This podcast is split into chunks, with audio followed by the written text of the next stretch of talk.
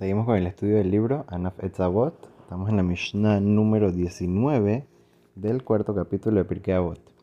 La Mishnah, comenzamos a hablar sobre el autor de la Mishnah, primero que todo, el gran sabio Shmuel Hakatán. Shmuel el chiquito, que como dijimos no era nada chiquito, era bastante grande, una persona de los sabios más importantes que tuvo el pueblo de Israel. Solamente que le llamaban Shmuel el chiquito por varias razones, como por ejemplo que era una persona muy humilde como estuvimos explicando anteriormente. Ahora vamos a contar un cuento, nos cuenta la Gemara que pasó con Shmuel Akatán. No necesariamente que nos enseña algo sobre la persona de Shmuel Akatán, sino que algo que sucedió con él, que es algo que podríamos aprender una lección importante también para cómo nosotros actuar. El cuento es el siguiente. Dice que una vez había un problema en una comunidad. ¿Cuál era el problema? Que no estaba lloviendo. En este país, en esta comunidad, no estaba lloviendo. Entonces se necesitaba la lluvia. Y entonces todo el pueblo de Israel rezando, Dios, por favor, manda lluvia, manda lluvia. Y nada, no, llegaba la lluvia. Entonces decidieron los sabios decretar un día de ayuno para que el pueblo de Israel haga arrepentimiento, para que se haga eh, tefilot todo el día, para que Dios vea el sufrimiento que está pasando el pueblo y que mande las lluvias. Entonces, el gran sabio del pueblo, ¿quién era? Shmuel Akatán, decreta este ayuno. Todo el mundo está a punto de ir a la sinagoga para comenzar el ayuno, para comenzar a rezarle a Dios, a clamarle, a llorar a Dios.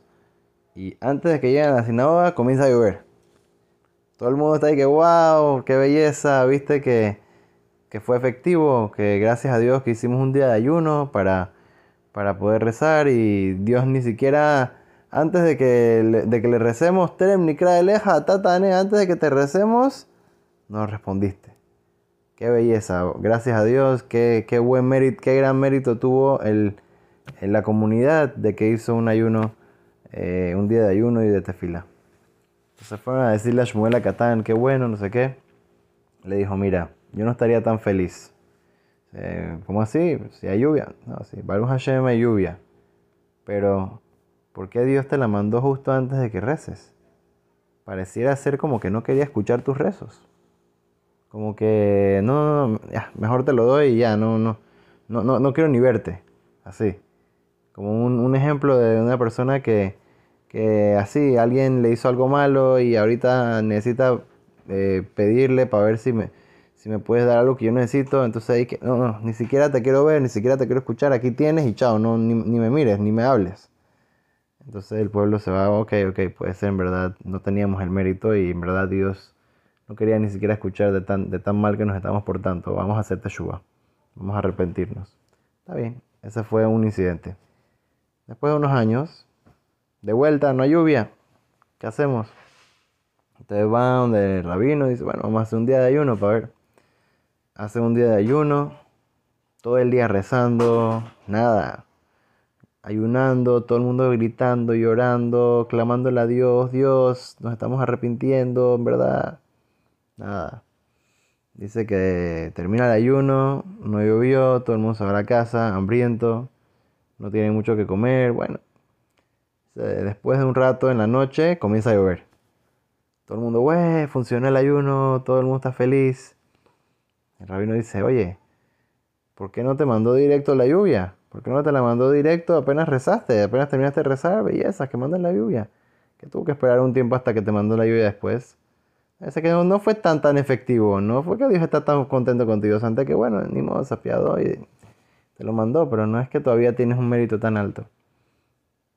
Así que la tercera vez que pasó, ahí sí llovió directo después del ayuno directo, terminando, el ayuno, comienza a llover. El rabino dijo, ahorita sí. Esto es lo que, esto es lo que es. Entonces, ¿qué podemos aprender de aquí? Aprendemos aquí que muchas veces nosotros somos la persona a quien se nos ruega y se nos pide y se nos clama. A veces una persona tiene el poder de ayudar a los demás. Y en verdad, no son a veces. Toda persona tiene el poder y la fuerza de ayudar a los demás. La persona viene a veces y te pide un favor. te pidió que lo ayudes en algo. ¿Cuál es la forma correcta de ayudar a la persona? Si la persona viene y antes de que te pida no sé qué y antes de que te explique su situación, no ah, aquí tienes un cheque, chao. Pero no te quiero escuchar.